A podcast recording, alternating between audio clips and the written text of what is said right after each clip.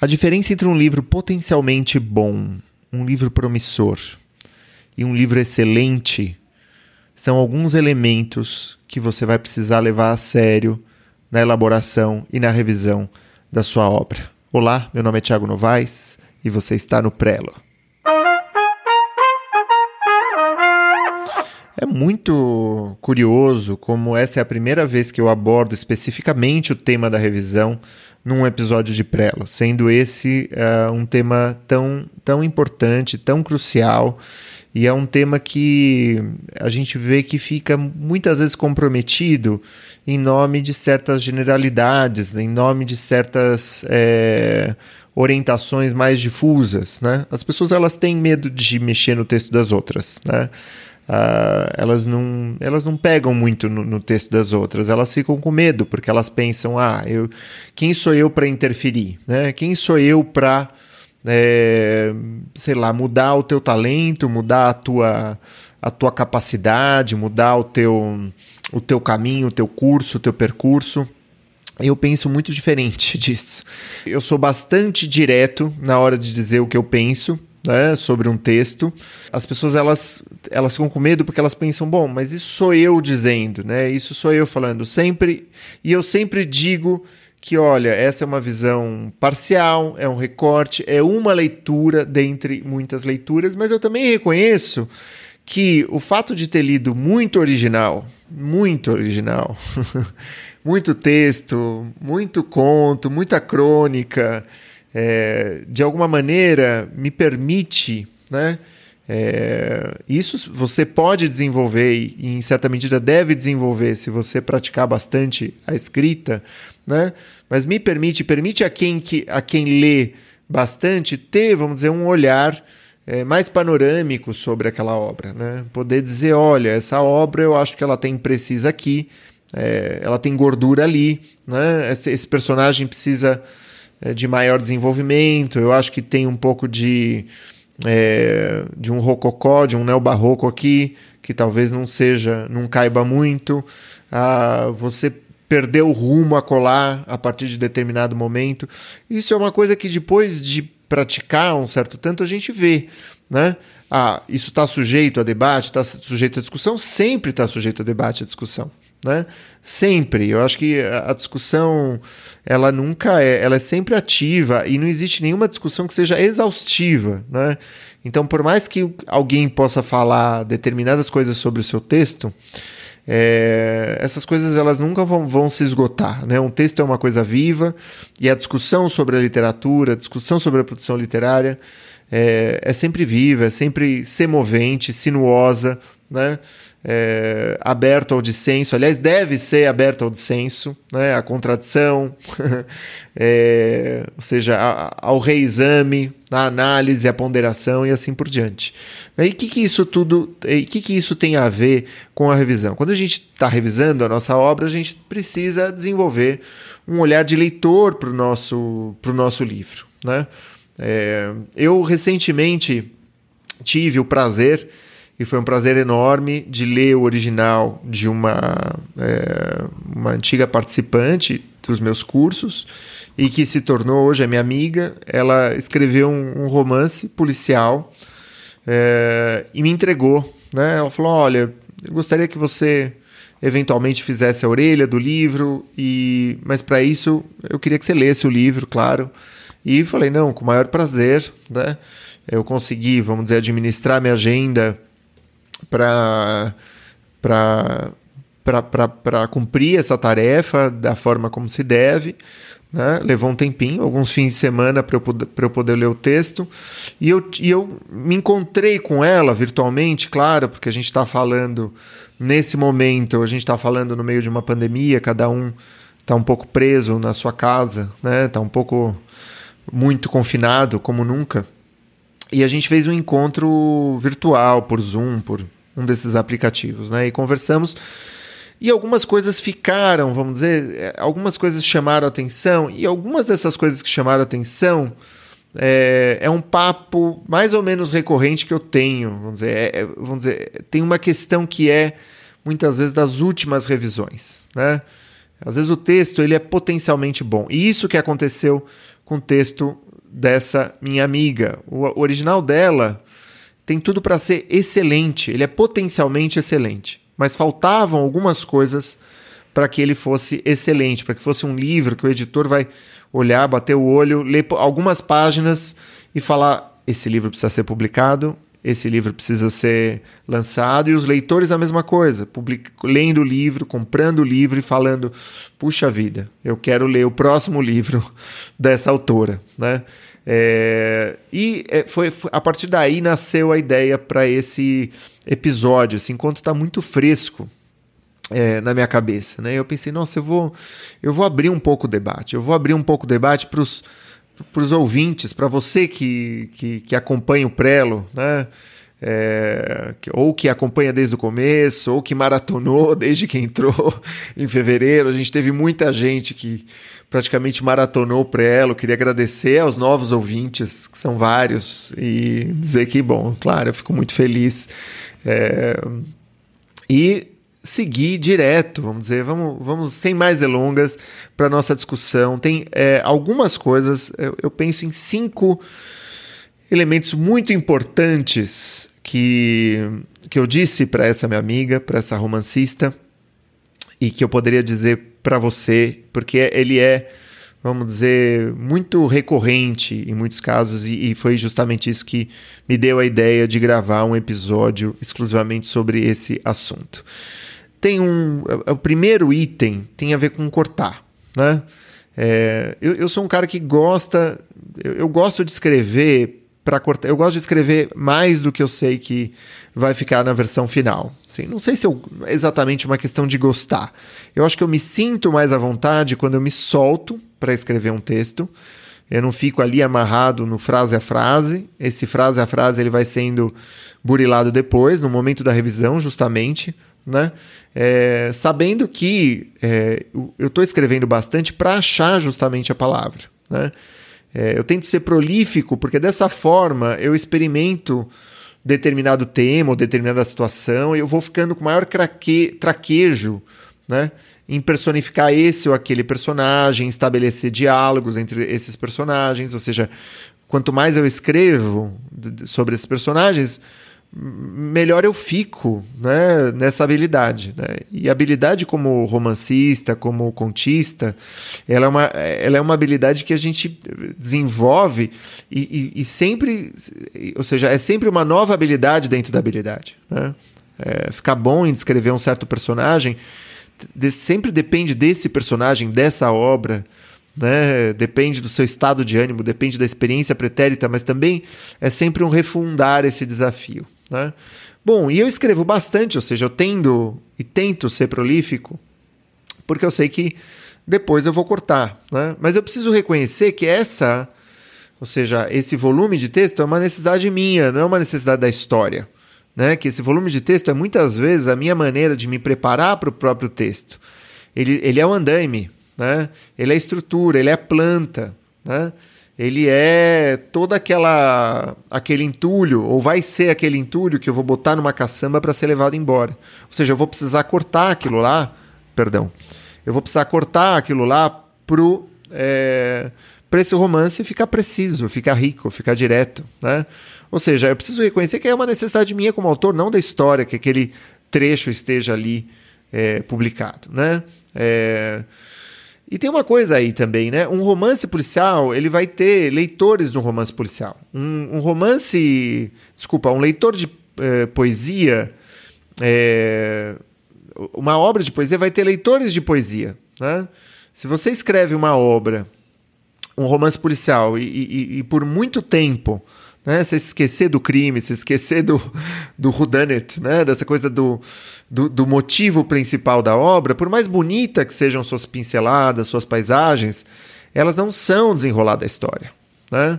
É, é, é, a mesma, é, um, é um paralelo, sei lá, se te pedem um relatório e você faz um poema, por melhor que seja o poema, você não se sai muito bem na missão. As pessoas te pediram um relatório e por um motivo, né? Se as pessoas abrem um romance policial, é porque elas têm aquele desejo de de ler um romance policial. Isso se dá em todos os gêneros. A gente pensa que romance literário não é um gênero.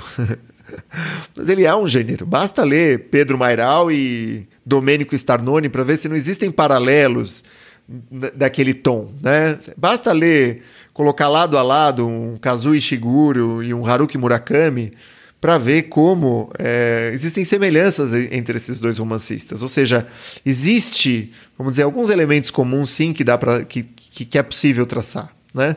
É, existem histórias, tem algumas coisas que cansam, né? Outras que entram na moda, né?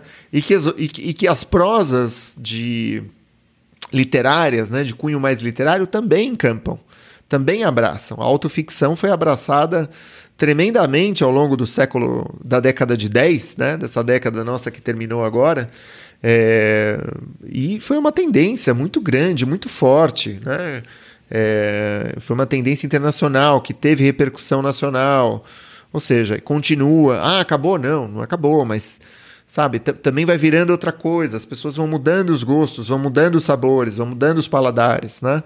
É, e a literatura, a grande literatura também, vamos dizer, conduz isso, né? De alguma forma ela, ela acaba sendo uma grande antena, né? É, captando, vamos dizer, elementos sociais, claro que dentro da singularidade autoral, né? Ou seja, sim, existem alguns elementos é, comuns e que se você se você abre um livro esperando encontrar né, um Walter Gumain, encontra um Dashiell Hammett, você, sei lá, você vai ficar frustrado com esse livro, você vai procurar outro livro, você vai fechar.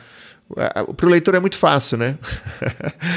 o leitor fecha o livro, é, é tão simples para o leitor, ele simplesmente fecha o livro. O autor não tem essa liberdade toda, né? O, autor, ele, ele, vamos dizer, tem uma, um falso dilema de desistir. Mas a desistência, ela nunca é uma desistência total, né? A gente nunca desiste completamente. Sempre, sempre, se, se o sujeito desiste de qualquer maneira, ele sempre vai ficar com uma pulga atrás da orelha, com arrependimento, com ressentimento, uma melancolia. Ou seja, por isso que eu falo, não desista, porque você, você nem consegue desistir. Se a coisa é para você mesmo, você nem vai conseguir fazer isso. Então, desiste de desistir, né? É, e bom, com relação ao cortar, em último elemento é, de alguma maneira, a revisão é, ela é uma busca de uma força, de uma identidade da obra consigo mesma. E quando você escreve a primeira versão, a segunda versão de um livro, ela tem muita coisa que, que ficou na, na que é rebarba, né? que é gordura, que é aquela margem excedente da procura da identidade da obra. Né? E, essa, e essa parte ela precisa sair. Eu tenho que ser capaz de reconhecer, né, como leitor da minha própria obra, esses pontos. E isso é muito importante. Você fala, ah, não, mas eu quero publicar logo. Esse é o, talvez o maior erro, maior equívoco. Né? É, eu acho que tem dois grandes equívocos. O primeiro é, é não fazer. Né? O segundo é fazer e, e, boicotar o processo a partir da, omissão de certas etapas necessárias a esse processo. E essa revisão de retirar rebarbas é uma revisão que você vai precisar fazer.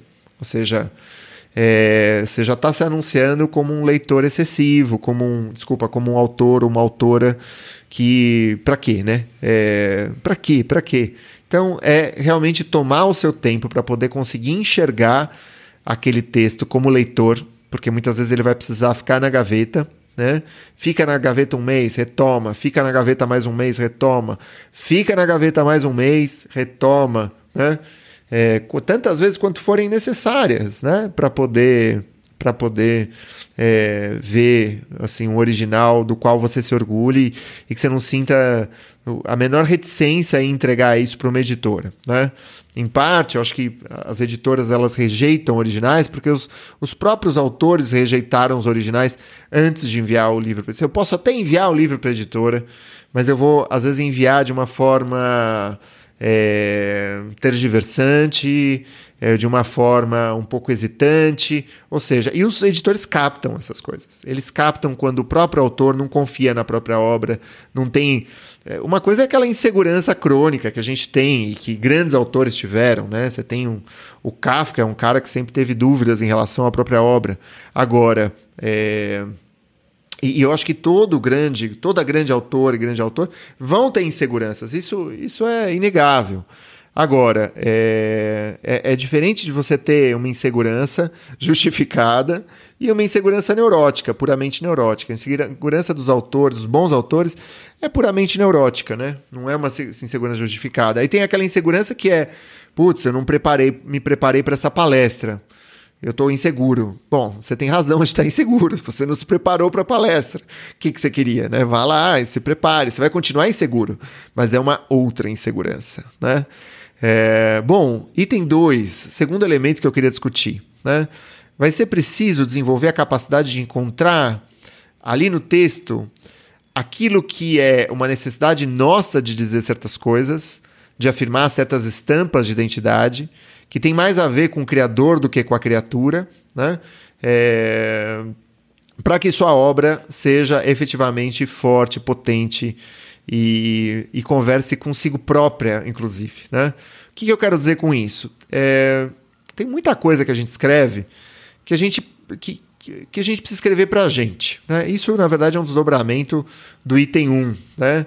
Ou seja, é, não, não, existe nada de errado em, em escrever, em afirmar por escrito a, o nosso estilo de vida, as nossas necessidades, aquilo que é importante para gente, né? que são elementos mais narcísicos, que, é, que, que, preenchem diários, por exemplo. Ah, eu estou fazendo isso porque eu acho que isso é importante e tal.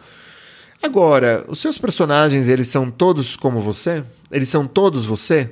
Né? Por mais que sejam, você quer que todos eles falem o mesmíssimo idioma, do mesmo jeito, que tenham os mesmos gostos, né? É tem muita coisa que a gente tem prazer de escrever e que muitas vezes não tem um lugar naquele livro específico, né? E outra, muitas vezes a gente quer colocar tudo num livro, porque a gente não sabe quando a gente vai publicar o próximo, porque a gente teve muito trabalho de escrever aquele livro, porque a gente está inseguro, porque é isso, porque é aquilo, porque a gente, ou seja, sabe aquela festa que você dá e aí você fica tão preocupado com todos os quitutes que você vai servir e no final das contas é, o ambiente fica fraco, ou a trilha sonora não é muito boa, ou sabe? Ou seja, você meio que se excedeu em algumas coisas e, e faltou em outras, né? É, no, seu, no seu papel de anfitriã, de anfitrião. Pois é, é, é muito importante que a gente consiga identificar alguns elementos que são assim, mais narcísicos, e mais uma vez não tem nenhum problema nisso, né? daqueles que realmente merecem ficar numa determinada obra. Né? É, o prazer que as pessoas sentem nos elementos que você colocou no livro é o mesmo prazer que você sente naquilo? Será que não tem alguma coisa que é mais tua, que poderia ficar de fora? Né? Claro que tem uma superposição né, entre os interesses do mundo e os teus interesses. Se você não confiar nisso, vai ficar muito difícil também escrever. Né? É, mas se você quer escrever algo unicamente para você ou, ou é, algo que, ou seja, que tem uma, uma finalidade já autoafirmativa, né? Talvez você possa fazer isso em outro lugar, não num livro que vai ser publicado. Talvez isso possa ficar para você. Você não precisa jogar fora, você não precisa deletar aquilo. Aquilo que talvez sejam aqueles, aquelas cenas cortadas, cenas excluídas né, de determinada produção é, e que você põe num arquivo e lê depois. Assim, por experiência própria, a gente nunca lê depois aquilo que ficou excluído. Né? A gente raramente lê o que ficou excluído. E quando a gente lê ao final de muita revisão, você olha e fala: Ah, tá, fazia muito sentido. Né? No momento eu estava inseguro em cortar, mas agora olhando né, com certo distanciamento, eu posso dizer que, na verdade, não tem nada a ver deixar esse, essas cenas no, na obra final. Né? O livro fica muito melhor sem essas cenas. Né? É, tem um terceiro elemento que é, é, é, uma outra habilidade que a gente vai precisar de, adquirir, é, que é poder cotejar textos. Né? entender por que, que um texto ou um trecho, e é por isso que eu estou falando de revisão, né? é por isso que isso se aplica à revisão, à discussão de revisão, por que, que um texto é mais fraco que outro? Né? Onde ele falha, onde o outro acerta. Né? Para isso, evidentemente, eu preciso ler muito. Né? É, tem gente que fala, oh, eu, nossa, eu tô lendo tanto meu original que eu não consigo enxergar. Né? E aí, às vezes, você fala, não, então para de enxergar. Né? Mas às vezes a gente fala para de enxergar, mas outras vezes a gente tem que falar, não, leia mais. Né? Se você precisa correr 3 quilômetros né? e você corre 2 quilômetros, que, que eu vou falar? Ah, você não consegue correr 3 quilômetros, então desiste? Não, sei lá, você vai se exercitar, você vai praticar, você vai insistir. Né? Da mesma forma, para aprender a ler melhor, você vai precisar ler melhor, ler mais e melhor. Né? É, para muita gente, um texto bom é um texto bom. Né? Ou seja, você lê, ah, gostei, gostei, sem poder identificar em que medida que esse texto é bom, em que medida que ele é diferente de outro texto que é igualmente bom. Vamos pensar em dois casos. Um mencionei agora, por exemplo, Kafka. Kafka é um clássico, né? É um grande autor, é um gigante, é um monstro. Né? Aí você tem um autor contemporâneo, é, vamos pensar no italiano Domenico Starnoni. Ótimo autor, excelente. Os dois são bons, mas eles são bons na mesma medida? Eles são bons do mesmo jeito? Né? O Starnoni, ele tem uma prosa, ele, é, ele é conhecido por uma prosa é, e por conflitos mais realistas, com viradas novelescas. Ele tem muito a ver com a companheira dele, Helena Ferrante, né? É, agora, o Kafka, ele, ele conversa comigo, como leitor, na linguagem do sonho. Ele leva um sonho para a luz do dia. E o resultado é um mal-estar que conversa com o meu mundo muito íntimo. Ou seja, esses dois autores, eles são bons em níveis completamente díspares. Completamente discrepantes, né? Se você exigir, tem uma frase argentina, tem um, uma expressão argentina que é não pida peras al olmo. Não peça peras para o olmo, né? Ou seja, o olmo é uma árvore que não dá peras, né? Peça para Pereira, né? Você não pode pedir para o Olmo. Então, não dá para pedir Starnone para o Kafka e Kafka para o Starnone. São autores totalmente distintos. Agora, a gente tem que conseguir distingui-los e da mesma forma que a gente tem que conseguir distingui-los, a gente tem que conseguir constituir um certo distanciamento por muita leitura e também decantação e descanso, né? É, quais as passagens que estão é, de fato é, são de fato boas, ou as passagens que eu gosto, mas que não tão boas, não, não cabem ali, são desnecessárias, entende? Assim, isso é crucial, gente. Isso é uma habilidade que, se a gente não desenvolve, se a gente acha que é tudo igual, sabe, é tudo mais ou menos nivelado naquilo que a gente escreve, a gente vai deixar é, que um texto muito bom seja impregnado por elementos que são totalmente dispensáveis, né? E todos nós escrevemos bem e mal. Todos nós escrevemos bem e mal, né? É, sabe, todos temos momentos melhores e momentos que vão exigir uma, uma edição, né? vão exigir uma depuração. Não tem problema isso, isso não, não diz de você enquanto autor, enquanto autor. Isso aí faz parte, né? faz parte, é, faz sentido. Né? Isso só mostra como é, vamos dizer, é, honrado esse trabalho, como ele, ele, é, uma, como ele é uma missão é, de paciência, de cuidado, é, de digestão fina, né? É, ou seja, ele só fala a favor desse trabalho. Né? É, tem um outro elemento, um quarto elemento que eu gostaria de discutir, que é a gente precisa situar, a gente precisa conseguir se aproximar e se afastar né? É, da, sua, da própria obra e das outras obras. Né? Ou seja, a gente tem que conseguir enxergar a nossa, a nossa literatura e a literatura de modo geral com uma aproximação e um certo distanciamento. Nossa, Tiago, mas poxa, eu estou começando agora a retomar, a ler o Manuel de Barros. Não, tudo bem, você não precisa desenvolver isso agora. Eu estou falando de uma habilidade que, que, que eu mesmo, a posteriori, digo: nossa, é verdade, isso está sendo muito importante para mim porque eu fui desenvolvendo essa habilidade. Claro, a gente nem, nem sempre desenvolve essas habilidades conscientemente, né? Às vezes ela é, são um produto de todos os outros trabalhos que a gente faz, né? Da nossa experiência num, num determinado campo, numa determinada área, né? É, muitas vezes a gente se modela em alguém, né? Fala, nossa, nossa, tem esse escritor, tem essa escritora, nossa, eu gosto tanto dela, putz, ela é tremenda, né? É, o problema dessas comparações e de um espelhamento um pouco colado, por isso que eu falo em distanciamento, para evitar esse colado, né? A gente tem que pensar que um texto fora de um contexto é um outro texto, né? Se, aquele, se aquela autora escrevesse hoje, seria um outro universo, seria um outro campo, né? Se você se espelha em outros autores, você vai ter que analisar também toda a conjuntura desses outros autores. Inclusive, se esse autor é.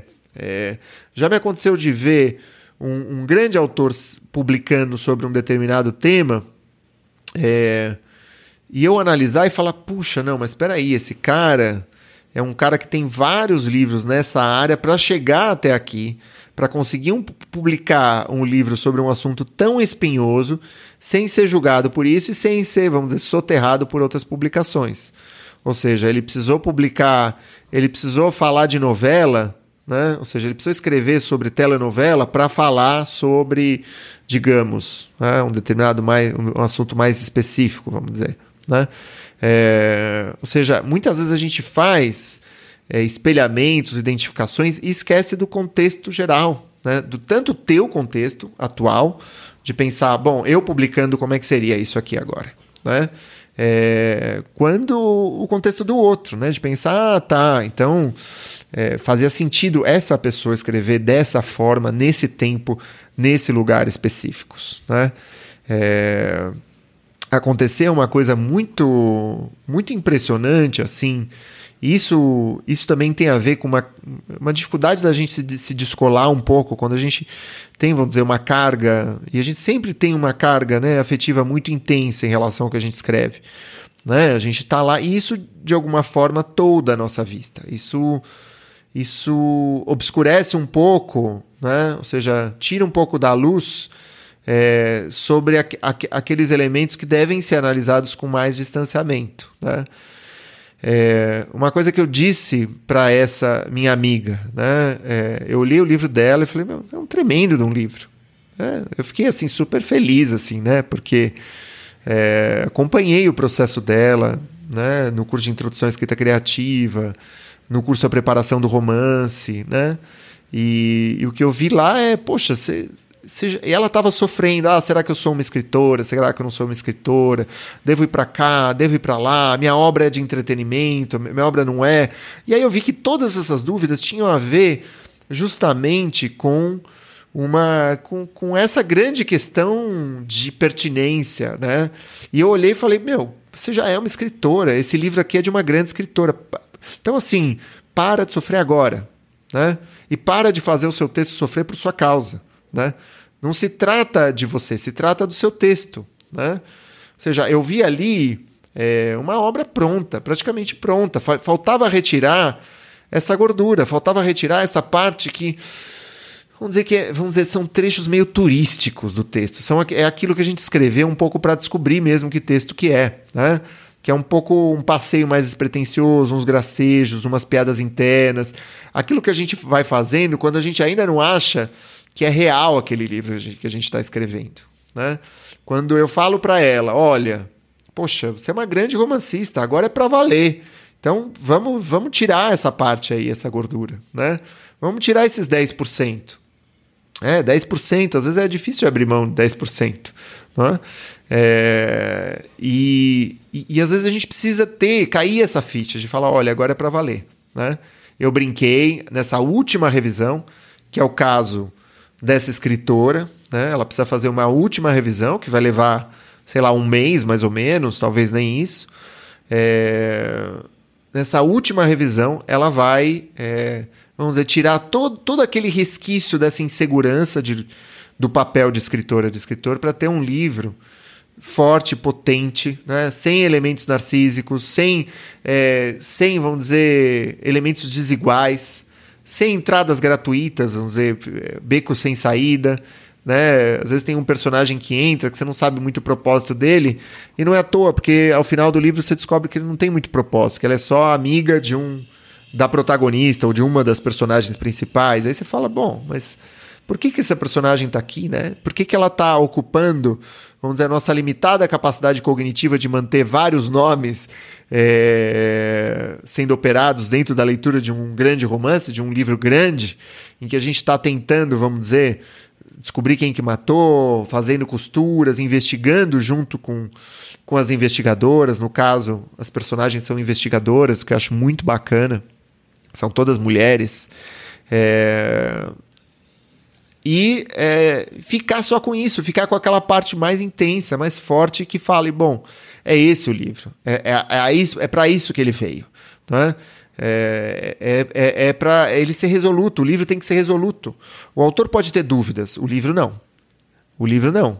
O livro pode ser um livro de desassossego, pode ser um livro sobre um complexo de Portnoy, ele pode ter, vamos dizer, mil dúvidas ali dentro da, da sua cosmogonia. Isso é evidente, né? Mas, enquanto forma, né? enquanto consistência, a obra não pode restar essa margem, essa rebarba de dúvida. Né? É... Bom, papo sério, né, gente? E tem um último elemento que eu gostaria de mencionar é, antes de você entregar o teu livro para um editor, para uma editora, é muito, muito importante. Gente, isso passa despercebido, a gente esquece. É o seguinte, é, isso não tem tanto a ver com as orientações que eu passei até agora, mas é algo que falei, nossa, eu vou aproveitar para mencionar isso é, para a turma, porque porque isso é um, puxa, é um detalhe, mas é um detalhe tão importante que é o seguinte: imagine que você aprontou o teu livro, ele tá, ele encontrou sua forma final, né? Você leu, releu, releu, né? Mandou até para uns leitores amigos, os tais leitores beta, né? É, bons leitores, tem que ser bons leitores, né? Eles deram sua devolutiva, você releu, editou, editou, editou, revisou, beleza. Né? Aí que você faz? Você manda para a editora? Não, você não manda para a editora. Né? Esse é um problema é muito importante que você contrate. Se você, se, se é importante esse lance para você, é muito importante que você contrate ou convide um amigo que seja revisor ou revisora, alguém que fez letras e que entenda muito desse, é, ou seja, que saiba revisar um texto muito bem, né? É, para passar um pente fino ortográfico e gramatical sobre o seu texto. Né? É normal a gente ter erro de digitação. É normal ter, ter erro de concordância aqui e ali. Às vezes acontece. Né? E por mais que a gente esteja sempre corrigindo o próprio texto, né? Às vezes passa. Né? E num livro, e quanto maior é o romance, né? ou seja, um romance policial no caso, tem 250 palavras, 300, desculpa, 250 páginas, 300 páginas. É, é difícil né? manter essas, essas páginas todas asseadíssimas. Né? Ou seja, alguma coisa vai passar. Né? Só que se você manda esse original para um editor, ele vai. Isso é uma coisa que acontece com a gente quando a gente lê um, um livro e começa a encontrar uns errinhos. Né? Por mais bobos que sejam, por melhor que seja o livro, a gente ativa internamente um modo correção. A gente para. O nosso papel de leitor degustação, de leitor curtindo a, a narrativa, curtindo a prosa, assume um outro. E a gente, a gente interrompe esse papel e dá a margem para o papel de modo revisão. Porque os editores, acreditem, eles estão corrigindo o tempo todo. Né? E, e, o papel de correção não é um papel de prazer. É um papel de funcional. Você vai lá, vai riscando, vai mudando, vai tirando, vai colocando. Né? É, ah, isso aqui está assim. Aqui... Se você não quer que a primeira leitura da, da editora que você quer impressionar, do editor que você quer impressionar, seja uma leitura funcional. Você quer impressionar essas pessoas. Né? Você quer que elas leiam e falem: Uau, né? isso aqui é muito bom. Né? Você não tem muita. É quase um pitching, sabe essa história? Você tem lá três minutos de elevador. No final das contas, é, é, é assim: você vai ter que convencer com, com poucas. É, em poucas páginas, né? Porque se, se, as primeiras páginas não tiverem boas, isso é uma, uma coisa. O, o, o leitor, o editor, o leitor crítico, ele não vai até o final. Né? Ele não vai ler as tuas 200 páginas, as duas 250 páginas antes de. É, para dar uma sentença. Se, te, se as primeiras cinco páginas contiverem uns errinhos, ele já vai começar a. Sabe? É um pouco aquela teoria da vidraça quebrada, sabe? Essa teoria da vidraça quebrada que você tem é, muito menos é, criminalidade numa área em que as pessoas elas preservam o patrimônio público. Então, por exemplo, num metrô que não tem pichação, que é tudo limpo, as pessoas elas vão, vamos dizer, tratar esse, esse patrimônio de modo de forma melhor. Elas vão ser seres humanos melhores, eles vão se sentir mais inibidos de cometer alguma alguma displicência, de pular uma catraca, de, ou seja, isso vai acontecendo naturalmente. A mesma coisa para o seu texto.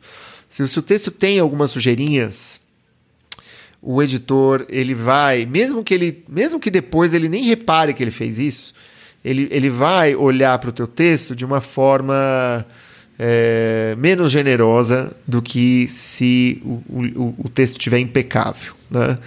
E agora, sozinho, a gente não tem como deixar o texto impecável. Você vai precisar de uma revisão. Por mais que você tenha feito letras, por mais que você, sabe, assim, se você seja um revisor ou uma revisora, você vai precisar de um terceiro ou de uma terceira. Né? Em último lugar, eu queria falar justamente disso. Né? É muito importante a gente ter leitores, gente. É muito importante o que a minha amiga fez comigo é, de, dar, de passar o original para mim.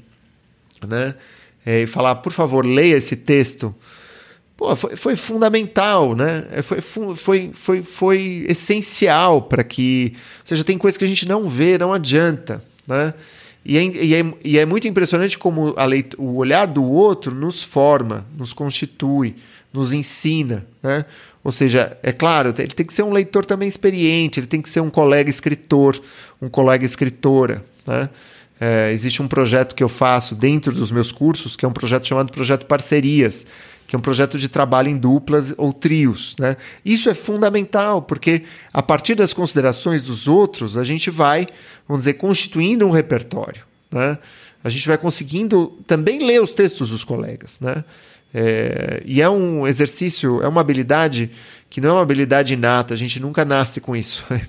não tem como a gente nascer com isso. Né? A gente precisa ter, vamos dizer, uma postura de humildade nesse sentido, é uma postura que eu acho que é importante, né? Porque se a gente for humilde, a gente tem, vamos dizer, muito mais. É, eu acho que o mundo fica melhor com a gente, eu acho que ele fica mais generoso com a gente, fica mais receptivo. E por isso também a humildade, ela também é, ela é estratégica, né? é tática, vamos dizer. Claro, não é uma coisa premeditada, não, é, não seria algo necessariamente premeditado ou não, seja assim. Não, não é isso. Né?